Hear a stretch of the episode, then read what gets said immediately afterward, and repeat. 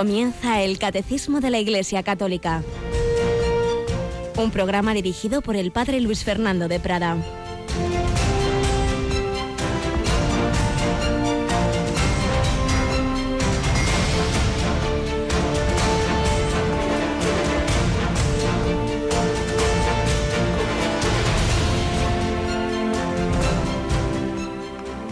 Los fariseos preguntaron a Jesús, ¿cuándo va a llegar el reino de Dios? Él les contestó, el reino de Dios no viene aparatosamente ni dirán está aquí o está allí, porque mirad, el reino de Dios está en medio de vosotros. Alabados sean Jesús, María y José. Muy buenos días, queridísimos hermanos, amigos, familia de Radio María. Bienvenidos a este 16 de noviembre de 2017 en este programa Catecismo de la Iglesia Católica y como sabéis, martes, miércoles y jueves desarrollamos, nos ponemos aquí a los pies del Señor y de su Iglesia que nos enseña de 8 a 9, 7 a 8 en Canarias, pues con ese, esa magnífica síntesis de, de la escritura, de la tradición de la Iglesia, de la experiencia de los santos, esa síntesis que nos legó como uno de sus, de sus muchos y grandísimos legados de pontificado, San Juan Pablo II y hemos escuchado estas palabras de Jesús, esos que le preguntaban cuándo llegará el reino de Dios, como si fuera una cosa así súper espectacular. Ciertamente, al final de los tiempos sí, ahí será algo que todos verán. Pero de momento el reino de Dios está en medio de vosotros porque el reino de Dios es Jesucristo. En ese hombre Cristo Jesús reina Dios porque la persona divina del Verbo mueve esa humanidad de Cristo a través del Espíritu Santo en esa unión hipostática, ese misterio que ya explicamos aquí, y ese reino de Dios quiere irse extendiendo porque si nos vamos dejando mover por el Espíritu Santo, como se dejó mover totalmente la Virgen María, entonces es como una mancha de aceite, solo que muy de mancha nada, sino todo lo contrario, que se va extendiendo. Va el Señor, va creciendo ese reino, ese granito de mostaza va creciendo cada vez más, ese árbol se va extendiendo por el mundo entero, hasta que al final venga Jesús con esa pregunta inquietante que dijo, pero cuando vuelva el Hijo del Hombre encontrará fe en la tierra, pues acudamos nosotros al Señor. El reino de Dios está en medio de vosotros. Muchas veces hemos oído la traducción, está dentro de, de vosotros, pero dicen los especialistas que es más correcta, está en medio, porque en medio de ellos estaba Jesucristo. Pues también está en medio de nosotros. Está especialísimamente en la Eucaristía. Ahí está Jesús con nosotros. Tenemos aquí a Cristina Rubio. Buenos días, Cristina. Muy buenos días, padre. También lo tenemos en medio de nosotros en la radio porque tenemos una capillita con el sagrario, ¿eh? Sí, siempre lo decimos que es el gran regalo que nos da el Señor, que podemos todos los días antes de empezar a trabajar ofrecerle nuestro trabajo.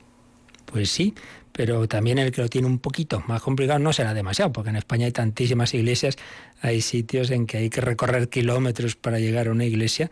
En nuestro caso, pues no suele ser así. Por eso, Demos gracias al Señor por ese gran regalo de la Eucaristía, aprovechémoslo. Hoy jueves, día eucarístico, día en que Jesús instituyó la Eucaristía del sacerdocio. Querido hermano, piensa si no puedes hacer esa visita a Jesús, ese estar unos minutitos al menos ante esa luz encendida roja que nos dice que ahí está Jesús cuando el santo cura de Ars predicaba, muy sencillito, muy sencillito, y una y otra vez decía mirando al sagrario, mirad, mirad, ahí está Jesús, y se echaba a llorar por, por esa fe tan viva, es que lo tocaba, con, lo, lo veía, lo sentía, ahí está Jesús, ahí está Jesús que nos quiere tanto. Pidamos a María esa fe, ese amor, esa devoción a la Eucaristía, a su Hijo Jesucristo, que se ha quedado en medio de nosotros. Pues seguimos poniéndonos a los pies del Maestro, del Señor, pero también escuchamos los testimonios de los hombres que lo han seguido. Vamos a ir acabando ya los fragmentos que hemos ido recogiendo de este testimonio del padre Walter Fisek, un jesuita en el Gulag. Eh, vamos a escuchar un poquito más de, esos testimonios de lo que vivió en, en la Unión Soviética para que también nosotros busquemos a Cristo, aunque sean circunstancias difíciles, dolorosas, como las que tuvo Él.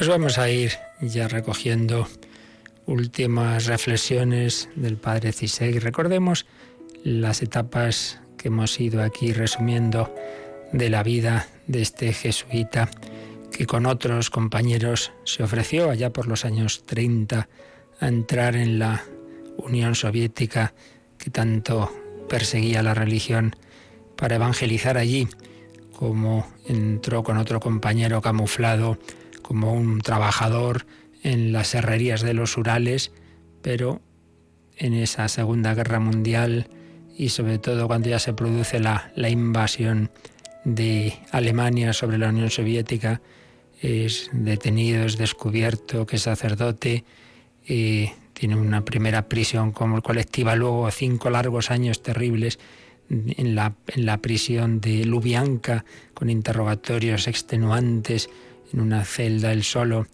y finalmente de ahí sale a estar en campos de trabajos forzados durísimos, en la terrorífica Siberia, muerto de frío, de hambre, y ahí estábamos recogiendo pues esas experiencias que él iba con luego después escribió de lo que iba viviendo, pues como allí en medio de esas dificultades se vivía la fe, se celebraba la Eucaristía y clandestinamente se confesaban unos a otros los sacerdotes que estaban allí ya tantos mm, presos que acudían a ellos.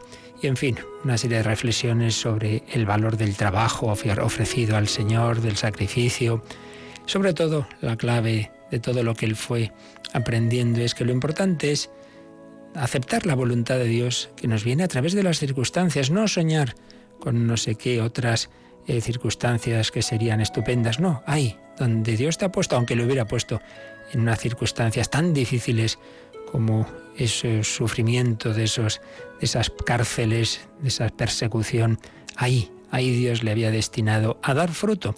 Y no, pues necesariamente una manera ahí muy gloriosa y la gente se, se convierte, ¿no? Pues muchas veces simplemente estando allí compartiendo el sufrimiento de los presos, dándoles testimonio de amor y de misericordia. Pues bien, tras casi 15 años en esos campos de trabajos forzados de Siberia, le dieron libertad condicional porque era sin poder salir de la Unión Soviética, sin poderse mover más que en determinadas ciudades y sin poder ejercer de una manera pública, de una manera eh, notable, digamos, eh, su sacerdocio, sino que tuvo que irse buscando trabajos manuales de un tipo o de otro, pero claro, si ya en, los campos de, prisioneros había ejercido, el sacerdocio de una manera clandestina, obviamente también lo haría después. Entonces, en una de las ciudades en la que está, pues ahí se juntan algunos sacerdotes y, bueno, había una mínima tolerancia de algunos actos religiosos, siempre que fuera una cosa discreta, pero ocurrió que una Semana Santa tuvieron tantísimas personas que acudieron a las celebraciones y particularmente la vigilia pascual. Es que fue tremenda la de personas que fueron, que eso ya pues no gustó nada a la policía secreta. Le llamaron y le dijeron, mire, ya le habíamos dicho a usted que no podía ejercer el ministerio fuera de esta ciudad, lo mandaron a otra. Entonces eso fue pues otro, otro palo, diríamos, porque por fin, por fin llevaba unos meses pudiendo ejercer un ministerio con muchas personas, pues diríamos humanamente hablando con, con éxito, porque habían sido centenares y centenares de personas las que habían acudido a esas celebraciones, las que se habían confesado, bautismos, una auténtica maravilla. Y claro, pues es como un sacerdote que está en una parroquia muy contento y de repente le dicen, pues tiene usted que irse, le destinan a otro sitio, obviamente cuesta. Y de nuevo, de nuevo tuvo que pedir al Señor esa luz para aceptar su voluntad con humildad, para ver ahí, eh, a través de, de esas órdenes injustas, ver sin embargo la permisión de la providencia que siempre busca nuestro bien.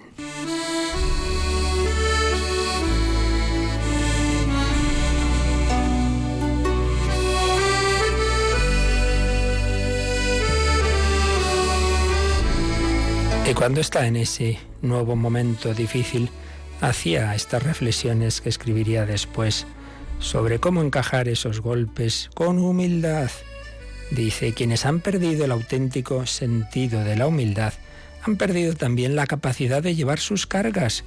No ven más que la carga, las dificultades, las humillaciones y se hunden. Empiezan a autocompadecerse, a cuestionarse cosas de su vida matrimonial o de su vocación religiosa que antes estimaban. El sacrificio, el esfuerzo y la entrega parecen no tener sentido. La caridad, la paciencia y el amor se convierten en meras palabras vacías.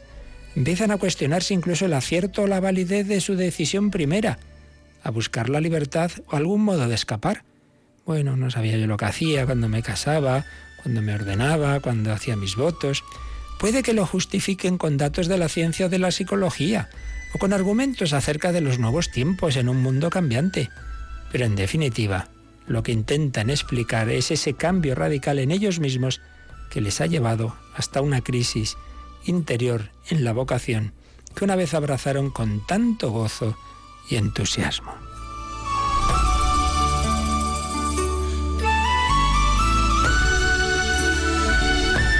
El problema está en la pérdida de la humildad y en la pérdida de la visión de la vida como algo importante a los ojos de Dios, de esa visión que contempla todas las cosas como venidas de las manos del Señor. Una vez perdida esa visión, el yo, el yo muy sutilmente va adquiriendo cada vez más importancia y la voluntad de Dios cada vez menos. El origen no está en nuestros fallos, en nuestros pecados, sino en la falta de humildad. El hombre humilde, por muchas veces que caiga, arregla las cuentas con Dios y vuelve a empezar, porque su humildad le revela su total dependencia de Él. Ahí reside la diferencia entre la persona realmente humilde y aquella a la que le falta humildad. La primera se culpa a sí misma de los desórdenes de su vida, de sus fracasos y lucha por volver a encontrar el sentido de la entrega a la voluntad de Dios. La segunda intenta justificar sus obras e insiste en continuar haciendo precisamente aquello que poco a poco le va alejando de Dios y de su vocación. Ni siquiera los remordimientos que sufre se ven como una gracia de Dios para hacerle volver, sino que los interpreta como una señal de que la decisión primera de seguir esta o aquella vocación debió de ser un error.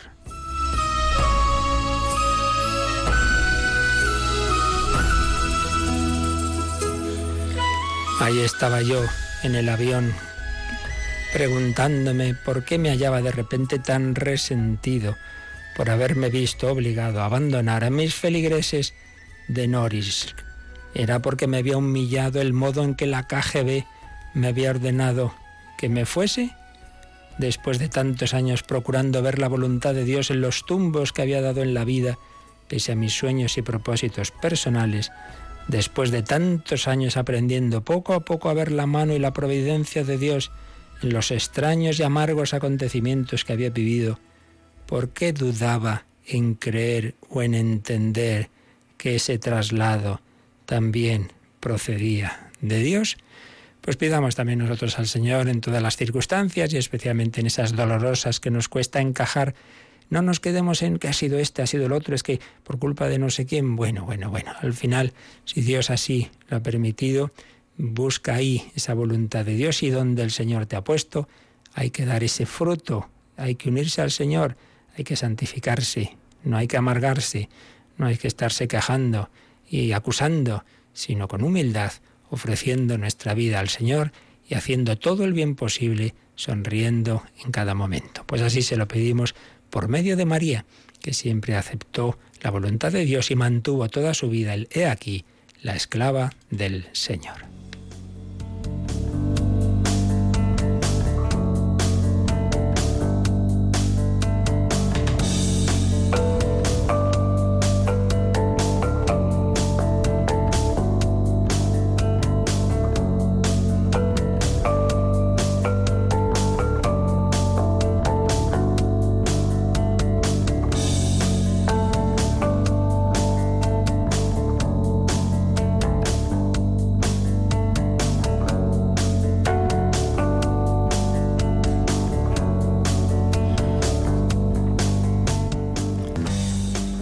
Seguimos aquí en el Catecismo de la Iglesia Católica aprendiendo de esta síntesis de la doctrina de la Iglesia en el apartado que estamos viendo, la tercera parte del credo sobre el Espíritu Santo y sus obras, y concretamente el Espíritu Santo y la Virgen María, en este apartadito que se titula Alégrate llena de gracia, aquellas palabras del ángel Gabriel. Y concretamente estábamos viendo cómo en María se manifiestan las maravillas de Dios que luego se realizarán plenamente en el propio Hijo de Dios hecho hombre, en Jesucristo y posteriormente en la Iglesia.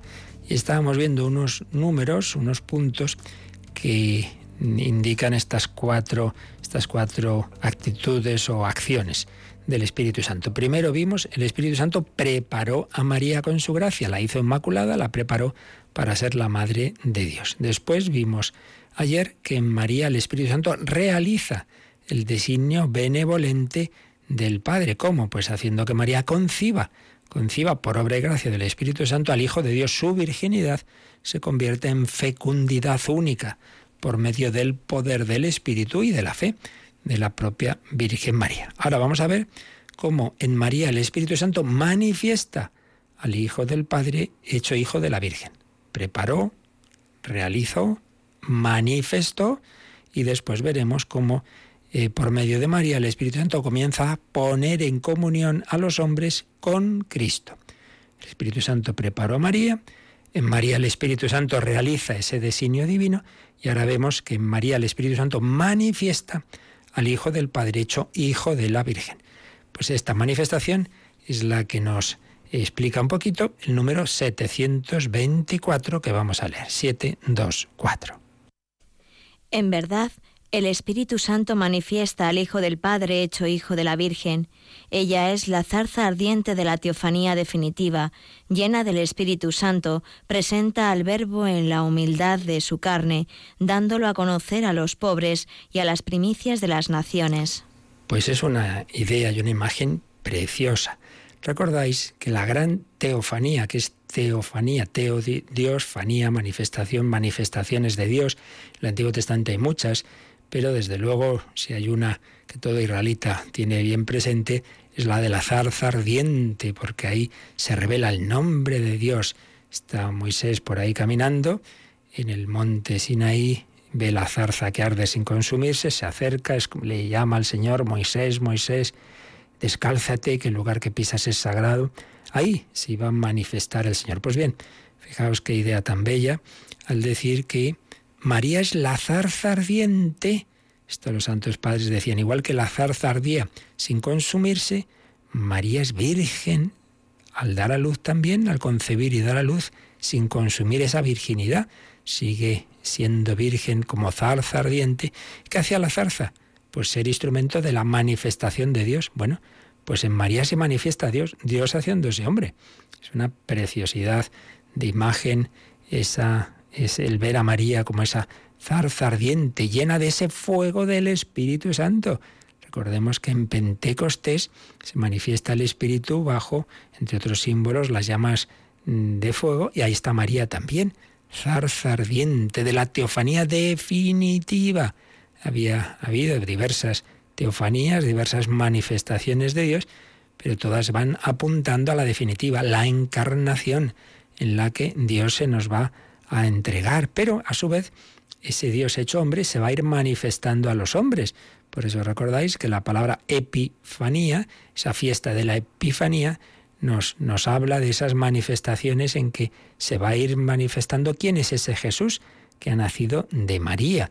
María lo muestra a los pastores que van corriendo la noche de Belén, porque los ángeles se les aparecen y les dicen, sí, sí, ha nacido el Mesías. ¿Cuál? ¿Y cómo lo vamos a conocer? Encontraréis eh, la señal es esta, un niño envuelto en pañales y acostado en un pesebre. María se lo va a enseñar a esos pobres pastores, pero un tiempo después se lo va a enseñar a los magos, venidos de Oriente.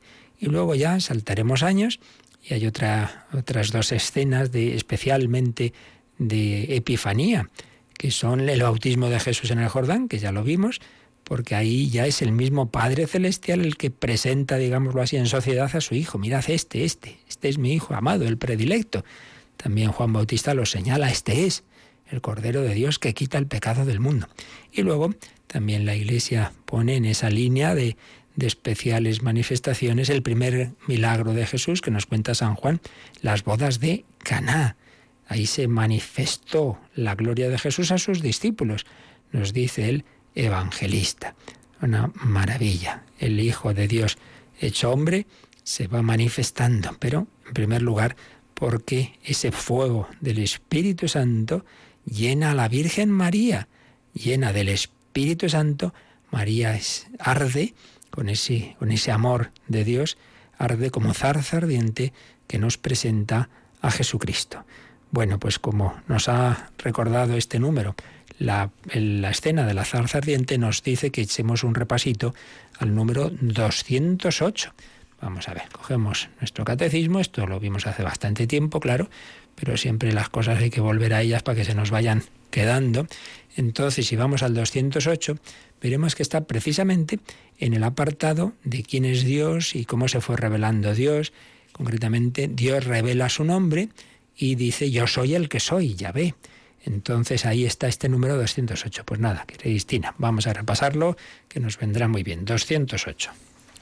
Ante la presencia atrayente y misteriosa de Dios, el hombre descubre su pequeñez. Ante la zarza ardiente, Moisés se quita las sandalias y se cubre el rostro delante de la santidad divina. Ante la gloria del Dios tres veces santo, Isaías exclama, Ay de mí, que estoy perdido, pues soy un hombre de labios impuros. Ante los signos divinos que Jesús realiza, Pedro exclama, Aléjate de mí, Señor, que soy un pobre pecador pero porque Dios es santo puede perdonar al hombre que se descubre pecador delante de él. No ejecutaré el ardor de mi cólera, porque soy Dios, no hombre, en medio de ti, yo el santo. El apóstol Juan dirá igualmente, tranquilizaremos nuestra conciencia ante Él en caso de que nos condene nuestra conciencia, pues Dios es mayor que nuestra conciencia y conoce todo. Pues como veis, lo que es común en todas estas diversas manifestaciones de Dios, que aquí ha ido recordando el número 208 del Catecismo, es esa desproporción entre el hombre y Dios. Claro, cuando el hombre se ve ante Dios y dice, pero, pero ¿qué hago yo aquí? ¿Pero quién soy yo? Pobrecito, pobre pecador. Y por eso, ante la zarza ardiente, Moisés se quita las sandalias y se cubre el rostro. No, no, no, puedo, no puedo ver a Dios.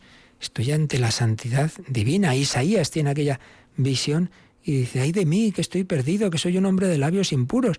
Entonces Dios le envía un ángel para que le purifique, porque, porque realmente cuando tenemos una experiencia de Dios, claro, ante la luz se ve más lo manchado. Si yo digo, bueno, yo tengo la habitación limpia, pero entra bien la luz del sol por la ventana, y, uy, qué de polvo hay aquí, que no me había fijado antes. Por eso, cuando una persona se está acercando a Dios, muchas veces le da la impresión de que va para atrás y dice, uy, pues cada vez estoy peor, cada vez tengo más faltas y pecados. Y no es eso sino que se está acercando a Dios y la luz le hace ver cosas que estaban mal en su vida y antes no se enteraba. Por eso, por cierto, ocurre un fenómeno curioso. Personas de una vida espiritual profunda, seria, por ejemplo, comunidades de clausura religiosas, pues les encanta poderse confesar con frecuencia. Si puede ser cada semana, mejor, por lo menos cada 15 días. Y, y siempre están deseando, ay padre, por favor, a ver qué, hace ya dos semanas que no pudo venir el confesor, pueden venir, están deseando. Y, siempre, pues, pues claro, tienen materia de confesión. Porque, porque, siempre ante Dios quedamos muy por debajo. Y en cambio, personas que llevan meses y meses confesar, yo que me voy a confesar, yo ni robo ni mato. Pero hombre, o sea, que son más malas las monjitas, pues no. Lo que pasa es que cuando nos acercamos a Dios, pues vemos más la, la, suciedad que tenemos y necesitamos más, sentimos más la necesidad de la purificación. Mientras que el que está lejos de Él le parece que ya todo está estupendo. Pues no, no es así. Por eso hay que acercarse al Señor y entonces vemos esa nuestra pobreza. Después de recordarnos esas dos teofanías del Antiguo Testamento, Moisés, la zarza ardiente y el profeta Isaías, pues aplica esto el catecismo a Jesús. Y entonces también Pedro, cuando hace Jesús esa primera pesca milagrosa, que aún no sabía ante quién estaba. Había conocido a Jesús, un hombre especial, pero claro, no sabía que era el Hijo de Dios. Pero claro, ya intuye algo y dice, pero bueno, ¿pero quién es este? Que, que, de repente eh, dice echar la red y, los peces aquí como locos contra la, contra la red. Y por eso tiene esa reacción de nuevo, Señor, aléjate de mí, que soy, soy un hombre pecador, soy un pobre pecador, pero ¿quién soy yo? ¿Quién soy yo? El hombre ante Dios se siente así, pero Dios siempre tranquiliza. Tranquilo, tranquilo. y que, yo tengo en mi misericordia, pues quiero purificarte y para eso he venido. No vengo a castigarte, vengo a que te dejes salvar. Por eso ha terminado este número con una cita de la primera carta de San Juan que dice nuestra tranquilizaremos nuestra conciencia ante él en caso de que nos condene nuestra conciencia, pues Dios es mayor que nuestra conciencia y conoce todo. Claro que sí, que el Señor ya ve nuestra pobreza, pero no he venido a llamar a los justos sino a los pecadores. No tienen necesidad de médico los sanos sino los enfermos. Esta frase que yo personalmente, ya desde joven, momentos de, oscuridad, de crisis, me he repetido muchas veces y se le he repetido muchísimas personas. Cuando te dicen, yo, yo, yo que pinto aquí, yo cómo me voy a confesar si estoy muy mal, pues por eso, porque estamos mal, porque se va al médico cuando uno está mal, no esperes, no, ya cuando esté muy buenecito iré a visitar al médico, no tiene sentido, vamos enfermos a que nos cure, pues vete como estés, al Señor, a la Eucaristía, a la confesión, al sacerdote, dile pues cómo estás, de mal, pues muy bien, para eso ha venido el Salvador. El Salvador ha venido a eso, a salvarnos. No esperes a autosalvarte a ti mismo. No, ya, ya me curo yo. Pues no, déjate salvar, déjate curar. El Hijo de Dios viene a nosotros a través de María. Y nos ha recordado el Catecismo en este número 724 que María va a hacer ese papel de zarza ardiente, es decir, de atraer a los hombres a Jesús y de mostrárselo, mostrar a los hombres a Jesús. Y nos pone dos citas que ya hemos eh, mencionado. Por un lado, cómo mm, María va a mostrar a Jesús a los, a los pastores y a los magos. Por eso nos viene aquí la cita de Lucas 2, 15, 19. Vamos a leerlo. A ver. Cuando los ángeles los dejaron a los pastores y se fueron al cielo, los pastores se decían unos a otros, pasemos a Belén a ver eso que ha sucedido y que el Señor nos ha dado a conocer fueron corriendo y encontraron a María y a José y al niño acostado en el pesebre. Quien busca a Jesús lo encuentra en María, aquella preciosa poesía de Musén Jacinto Verdaguer, aquel sacerdote catalán tan amante de María. Quien busca el trigo lo encuentra en la espiga, quien busca el oro lo encuentra en la mina, quien busca a Jesús lo encuentra en María. María, zarza ardiente, que nos manifiesta a Jesús. Y luego Mateo 2.11, pues cuando los magos llegan por fin a Belén, siguiendo la estrella, dice el evangelista, entrando en la casa, vieron al niño con María, su madre, y postrados en tierra, lo adoraron. Abrieron luego sus cofres y le ofrecieron regalos, oro, incienso y mirra vieron al niño con María, su madre.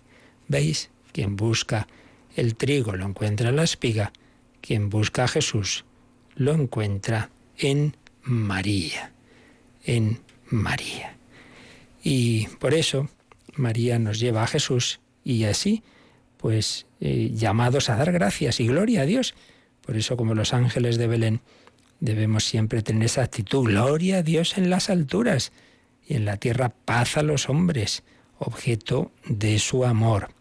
Pero si María estaba junto a Jesús en el pesebre, no nos olvidemos de que va a estar al final de la vida también, va a estar junto a la cruz. María siempre con Jesús. Estaban junto a la cruz de Jesús su madre y la hermana de su madre, María la de Cleofas y María Magdalena. Cuando Jesús vio a su madre y de pie junto a ella el discípulo a quien amaba, dice a su madre, Mujer, ahí tienes a tu hijo. Y luego dice al discípulo, ahí tienes a tu madre. Y desde aquel momento el discípulo la cogió entre sus cosas. María siempre con Jesús, desde el principio hasta el final. En su primer milagro, en las bodas de Caná, también está ahí. Y en Pentecostés, cuando el Espíritu Santo va a realizar esa especie de encarnación mística. En ella produjo la encarnación física, el Verbo se hizo carne en María, y luego lo va a hacer en la iglesia. ¿Y María cómo corresponde a todo esto? Pues glorificando a Dios, proclama mi alma la grandeza del Señor, se alegra mi espíritu en Dios mi Salvador. Por eso aquí el catecismo nos dice, en este caso no que repasemos, sino que anticipemos lo que nos explicará más adelante eh, sobre la oración de María y concretamente el Magnificat. Entonces nos dice que podemos echar un ojito a un número de la cuarta parte del catecismo, la parte de la oración, número 2619. Así que Cristina, vamos a leer este número sobre el Magnificat de María. Por eso el cántico de María, el Magnificat latino, el Megalinarion bizantino, es a la vez el cántico de la Madre de Dios y el de la Iglesia, cántico de la hija de Sión y del nuevo pueblo de Dios, cántico de acción de gracias por la plenitud de gracias derramadas en la economía de la salvación, cántico de los pobres, cuya esperanza ha sido colmada con el cumplimiento de las promesas hechas a nuestros padres en favor de Abraham y su descendencia por siempre. Pues sí, qué preciosidad. El cántico de María proclama mi alma, magnifica mi alma, proclama la grandeza del Señor, magnifica la grandeza del Señor, de ahí Magnificat o Megalinei en griego, cántico de la Madre de Dios, cántico de la Iglesia, que todas las tardes lo reza en vísperas. Las palabras de María en Ainkaren millones de veces se han repetido y se siguen diciendo en esa oración de, de alabanza y de acción de gracias a Dios que es la liturgia de las horas en las vísperas cántico de María, cántico de la Iglesia, cántico de la hija de Sión. Ya vimos que la hija de Sión primariamente era el pueblo de Israel, pero personificado en esa excelsa hija de Israel que es la Virgen María. Cántico del nuevo pueblo de Dios, el nuevo Israel, cántico de acción de gracias. Las vísperas tienen sobre todo ese sentido de dar gracias a Dios por lo que hemos recibido en ese día. Cántico de acción de gracias por la plenitud de gracias derramadas en la economía de la salvación. Cántico de los pobres María ensalza ahí cómo Dios ha tenido misericordia de los pobres, de los pecadores, pobres cuya esperanza ha sido colmada con el cumplimiento de las promesas hechas a nuestros padres. Dios siempre cumple sus promesas. Pues vamos también nosotros a quedarnos un momentito en alabanza, en acción de gracias. No es, estamos por la tarde, estamos por la mañana, pero siempre es tiempo para dar gracias a Dios. Proclama mi alma la grandeza del Señor. Magnifiquemos al Señor con la Virgen María.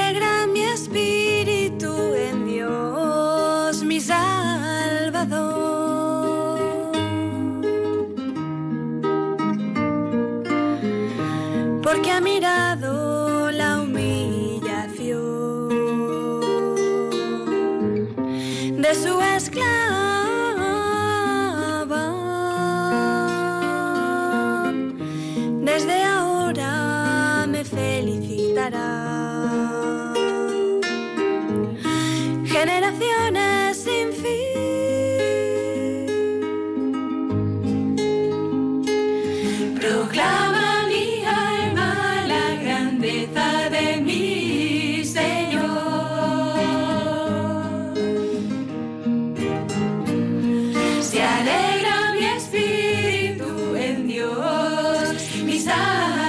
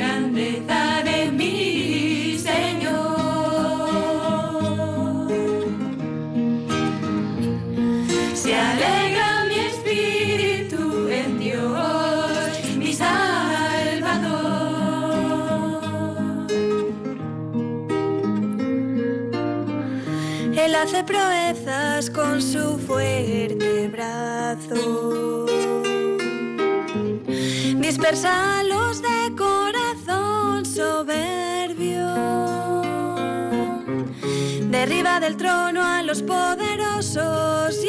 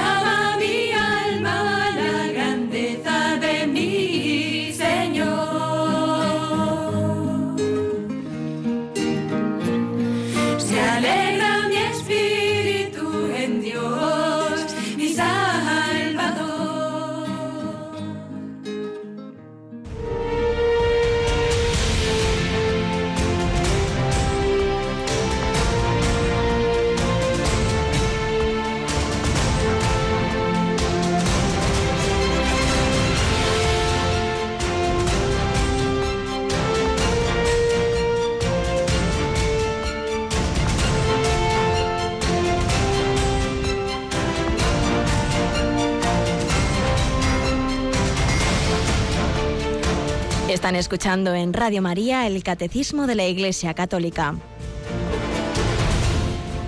El catecismo que nos está recordando que María es la zarza ardiente que nos manifiesta el Hijo de Dios.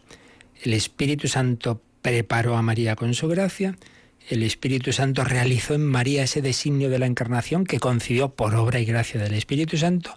El Espíritu Santo manifiesta en María al Hijo del Padre hecho Hijo de la Virgen para todos los hombres. Y finalmente el Espíritu Santo nos pone en comunión con Cristo a través de María. Y es lo que nos va a decir el número 725. Vamos con el Cristina. En fin, por medio de María, el Espíritu Santo comienza a poner en comunión con Cristo a los hombres, objeto del amor benevolente de Dios, y los humildes son siempre los primeros en recibirle, los pastores, los magos, Simeón y Ana, los esposos de Caná y los primeros discípulos. Bueno, pues este número da un pasito más. No solamente es que en María vemos a Jesús, sino que a través de ella nos unimos con Jesús. Entramos a poner, nos ponemos en comunión con Cristo, que a fin de cuentas es todo el objeto de toda la obra de la salvación. ¿Para qué todo este lío, podemos decir, de la creación del mundo? ¿Para qué todo este lío de la obra salvadora? Bueno, simplemente porque Dios ha, en, su infinita misericordia, de, ha mm, tenido ese propósito de ofrecer a miles de millones de seres libres, por un lado los ángeles y luego los hombres, la posibilidad de ser eternamente felices uniéndose con Él, pero seres libres, con inteligencia y voluntad, la unión con Dios solo puede ser en libertad también y solo puede ser una, una unión por amor, no por obligación. Si no, el cielo sería una especie de campo de concentración.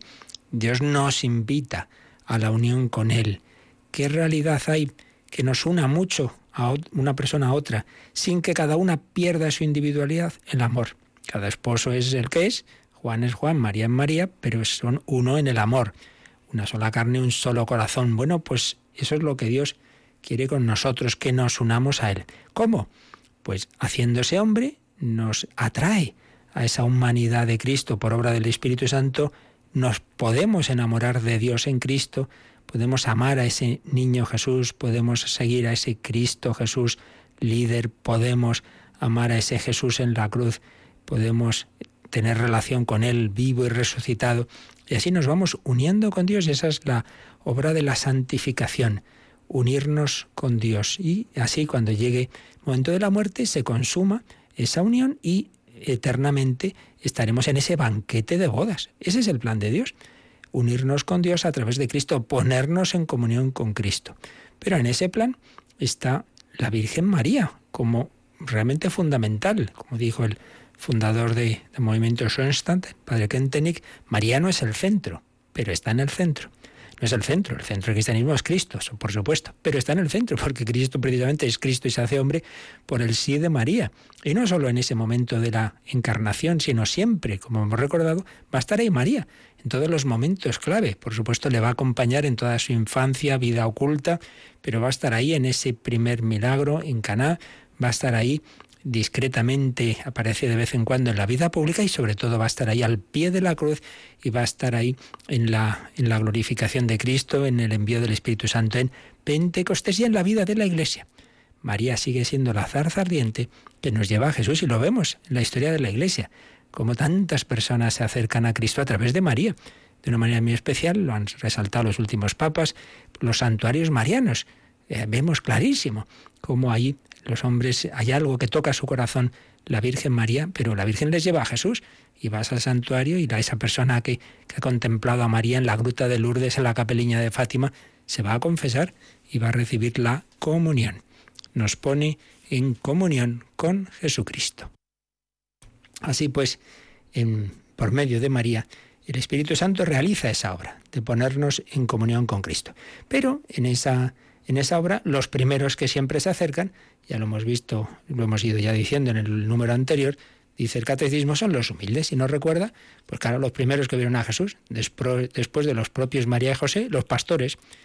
Pastores, gente sencilla, gente pobre que estaban allá en el campo. Los pastores luego, como representantes de los no israelitas, de todos los pueblos, de todas las naciones, los magos de Oriente. Pero ya unos días después, 40 días después del nacimiento, Simeón y Ana, también pues, pues ancianos, sencillos, pobres, humildes. Y luego ya, el primer milagro, pues aquellos esposos de Caná, que se ve que no eran muy ricos, se quedaron, se les agotó el vino que tenían preparado para la boda. Y luego, ¿quiénes van conociendo a Jesús? Los primeros discípulos, pues tampoco es que fueran precisamente letrados de, de no sé qué institución importante, pescadores, gente sencilla, los primeros discípulos. Así eh, los hombres van conociendo a Dios en Jesucristo con la intervención de María. Por eso se va cumpliendo en la historia de la Iglesia ese, ese lema de muchas instituciones, a Jesús por María. María siempre nos lleva a Jesús, tantos santos nos lo han insistido en ello. Por ejemplo, San Luis María Griñón de Montfort, consagrémonos a María y eso al final será consagración a Jesucristo. Bien, pues este es el plan de Dios precioso a través de la zarza ardiente que es la Virgen María, los hombres conocemos a Dios, nos unimos con Él, nos ponemos en comunión con Él. Son los cuatro puntos que el Catecismo nos ha recordado de esa relación entre el Espíritu Santo, la Virgen María, Jesucristo y nosotros. El Espíritu Santo preparó a María, haciéndola Inmaculada, realizó en ella la encarnación, manifestó en ella como zarza ardiente al Hijo del Padre y nos pone, y lo sigue haciendo a todos, y lo sigue haciendo ahora, nos pone a todos en comunión con Cristo. A través de María nos unimos con Jesucristo. Y la culminación de estos números, de este apartado del catecismo que se titula Alégrate llena de gracia, es el número 726. Vamos a leerlo, ya no creo que nos dé tiempo a explicarlo entero, pero bueno, lo dejamos leído un poco como conclusión de estos números de la Virgen y el Espíritu Santo que hemos estado viendo. 726. Al término de esta misión del Espíritu, María se convierte en la mujer, nueva Eva, madre de los vivientes, madre del Cristo total. Así es como ella está presente con los doce, que perseveraban en la oración con un mismo espíritu, en el amanecer de los últimos tiempos, que el Espíritu va a inaugurar en la mañana de Pentecostés con la manifestación de la Iglesia. Pues sí, al final de todo lo que nos ha estado diciendo el catecismo en este apartado sobre la Virgen, dice, al término de esta misión del Espíritu. Ponen misión y Espíritu, por supuesto, con mayúsculas. El Espíritu Santo, ya dijimos, es el misionero junto a Cristo, que los dos misioneros que ha enviado el Padre, el Hijo y el Espíritu Santo. Entonces el Espíritu Santo tiene esta misión de ir realizando esa encarnación, esa manifestación de Cristo, ese unirnos con Él. ¿Y qué ocurre entonces con María? Que se ha convertido en la mujer. Pone mujer con mayúsculas y entre comillas. Porque aquí no se mete, oye, que es una mujer, no, es mucho más. Es, es, eh, tiene la resonancia de aquel, de aquel inicio del, del primer libro de la escritura, del Génesis. La mujer, la mujer pondrá enemistades, dice Dios a la serpiente, entre ti y la mujer. Uy, pero si ahí la mujer Eva acaba de, de meter la pata, acaba de cometer el pecado original, sí, sí, pero Dios está viendo ya a otra mujer, la nueva Eva, la nueva Eva.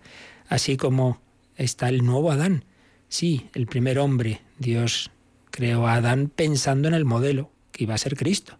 Sí, pero ese Adán, creado en libertad, comete el pecado original. Esa Eva, creada en libertad, comete el pecado original. Sí, pero Dios nunca permite algo malo si no puede arreglarlo y no puede sacar algo bueno. Entonces, en la perspectiva de Adán y Eva, Dios ya había el nuevo Adán y la nueva Eva. Entonces, María va a ser esa nueva Eva, la mujer, la verdadera madre de los vivientes, porque a Eva se dice en el Génesis que es madre de los vivientes, pero la que realmente es madre de los vivientes es la que nos va a dar la vida, va a ser María. Madre, dice también el catecismo, del Cristo total. ¿Qué es esto del Cristo total? Bueno, pues esto es lo que San Pablo va a decir sobre el cuerpo místico, va a desarrollar San Agustín y otros santos padres, de que por un lado está el Cristo individual, el Cristo, la persona divina hecha hombre, pues es ese Jesús, pero ese Jesús es cabeza de, de una nueva humanidad, de ese cuerpo místico. Entonces eso es lo que llamamos el Cristo total, es la cabeza más los miembros. Cristo y nosotros, unidos a Él, unidos a Él por, por, esa, por el Espíritu Santo, a través del bautismo nos hemos, hemos sido incorporados a Jesucristo. Corre por nuestras venas, por así decir, su misma sangre, que es ese Espíritu Santo. Nos alimentamos de su cuerpo y de su sangre en la Eucaristía. Vamos recibiendo cada vez más la comunicación de su vida en los demás sacramentos. Tenemos la misma madre que Él. Por eso le dice Jesús a Juan, mira, es tu madre. No es que le diga, oye, a partir de ahora tómala como si, como si fueras yo, como si fuera tu madre. No, no, no. Está diciendo, mira, es que es tu madre. No es que, que a partir de ahora tienes que, sino que lo es. Lo es. Y lo mismo a María. Mira, ese que está ahí ya soy yo, es Jesús, es tu hijo. ¿Por qué? Porque al unirnos por la gracia del Espíritu Santo con Jesús, realmente María no tiene más que un hijo, es Jesús, pero en ese Jesús estamos nosotros. Lo mismo que Dios Padre solo tiene un hijo, pero en ese hijo ve miles de millones de rostros, porque estamos unidos a su hijo. Por eso soy amado con ese amor misericordioso y gratuito y universal del Padre que al amarme en Cristo me ama también a mí, que estoy unido a Jesucristo. El Padre ama a su Hijo y nos ama a nosotros. Tanto amó Dios al mundo que le entregó a su único Hijo. Me lo entrega a mí, me une a Él. Y recibo también a su Madre. Tengo el Padre que tiene Jesús, por eso podemos decir Abba Padre, como decía Jesús en Gesemaní, Dios es mi papá, Abba, mi padre. También puedo decir María, mi madre, mamá, eres la madre de Jesús, eres mi madre. Al término de esta misión del Espíritu, María se convierte en la mujer, nueva Eva, madre de los vivientes, madre del Cristo total. Recuerda aquí el catecismo de nuevo, la escena de María al pie de la cruz. Y también dice que así es como ella está presente con los doce que perseveraban en la oración con un mismo espíritu. Es la cita de Pentecostés, Hechos 1.14. Claro, esto es muy importante. Mirad, terminamos con esto. Hay un paralelo precioso entre estas dos escenas la Anunciación y Pentecostés. Y fijaos, son los tres mismos protagonistas. La Anunciación, María, el Espíritu Santo y Jesús, que va a, a formarse en el seno de María. Por obra del Espíritu Santo, en María se forma Cristo. Bueno, pues treinta y tantos años después, los mismos protagonistas, el Espíritu Santo, María que está en el cenáculo con los apóstoles y Jesús, porque ahí se forma el Cristo místico, la Iglesia, la iglesia que nace ahí y, sale de ese cenáculo al mundo entero, como, como Cristo se formó en el seno de María, ahora el Cristo místico, el Cristo total, la iglesia, se forma también en el corazón de María por obra del Espíritu Santo. De nuevo los tres mismos protagonistas y ahí estamos tú y yo, porque también ahí somos engendrados en la iglesia. Bueno, repasaremos este número, veremos los números marginales que también nos sugiere el catecismo, pero nos quedamos ya con esta preciosa escena. También ahí en Pentecostés está la zarza ardiente de la Virgen María, está ese fuego, esas llamaradas de fuego del Espíritu Santo, está ese viento, está esa agua viva, todos esos símbolos que hemos ido viendo del Espíritu Santo confluyen en María y a través de María llegan a nosotros. Pues pidamos que también, como ayer recordábamos citando esas reflexiones del Padre Canta la Mesa, también dejemos que en cada uno de nosotros se encarne Jesucristo, que también podemos llegar a ser nosotros madres de Cristo, en ese sentido de que entre en nuestro ser, en nuestro corazón, y también lo mostremos a los demás, que quien me mire te vea. Pues lo pensamos, lo rezamos, y si queréis alguna pregunta, alguna consulta, pues es ahora el momento.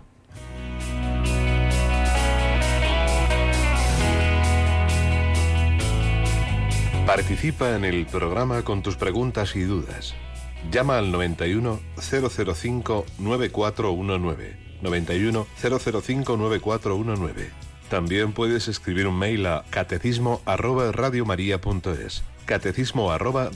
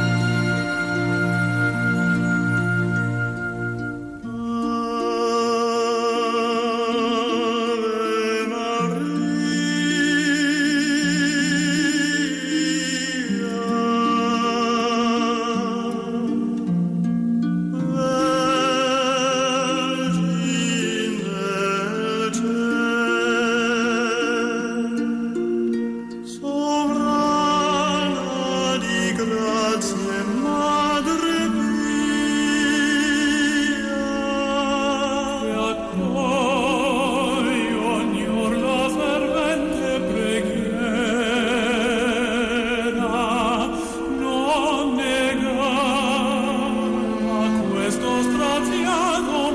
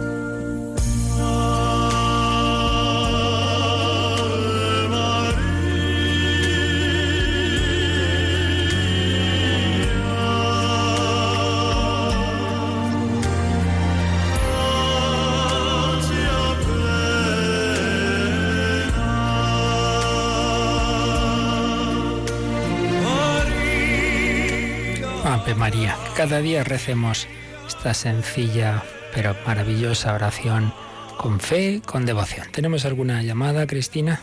Tenemos una pregunta desde Tres Cantos en Madrid. José Luis quiere saber, en esa relación que ha explicado entre la Anunciación y Pentecostés, ¿en qué lugar se puede situar el reflejado como Hijo de Dios?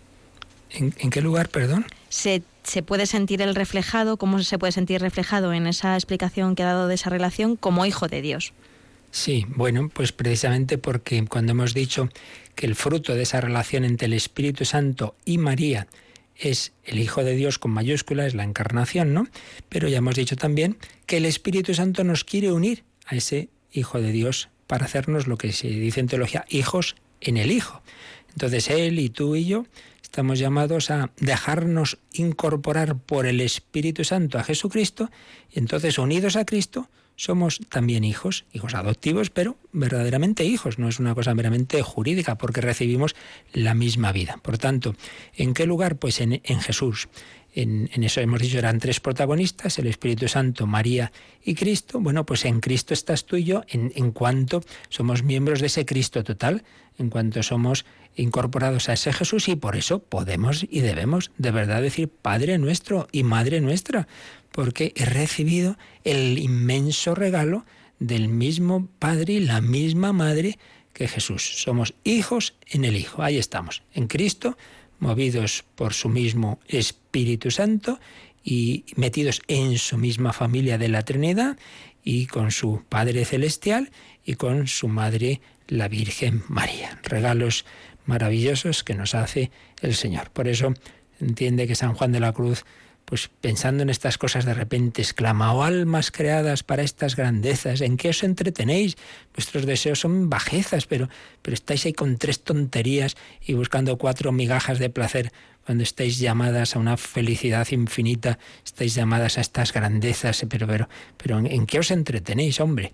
Pues pidamos al Señor ese levantar la mirada, levantemos el corazón y agradecer a Dios con María, con su magnífica, con su alabanza, estas maravillas que Dios ha hecho en ella y, nos, y quiere hacer en cada uno de nosotros. Pues así se lo pedimos. Agradecemos a Cristina Rubio su compañía y pedimos al Señor su bendición.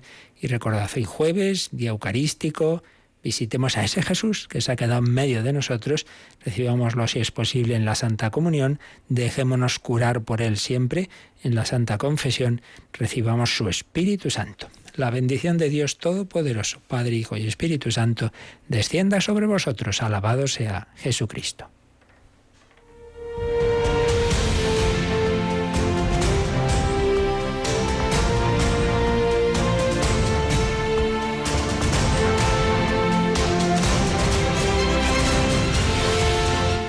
Han escuchado en Radio María el Catecismo de la Iglesia Católica un programa dirigido por el Padre Luis Fernando de Prada.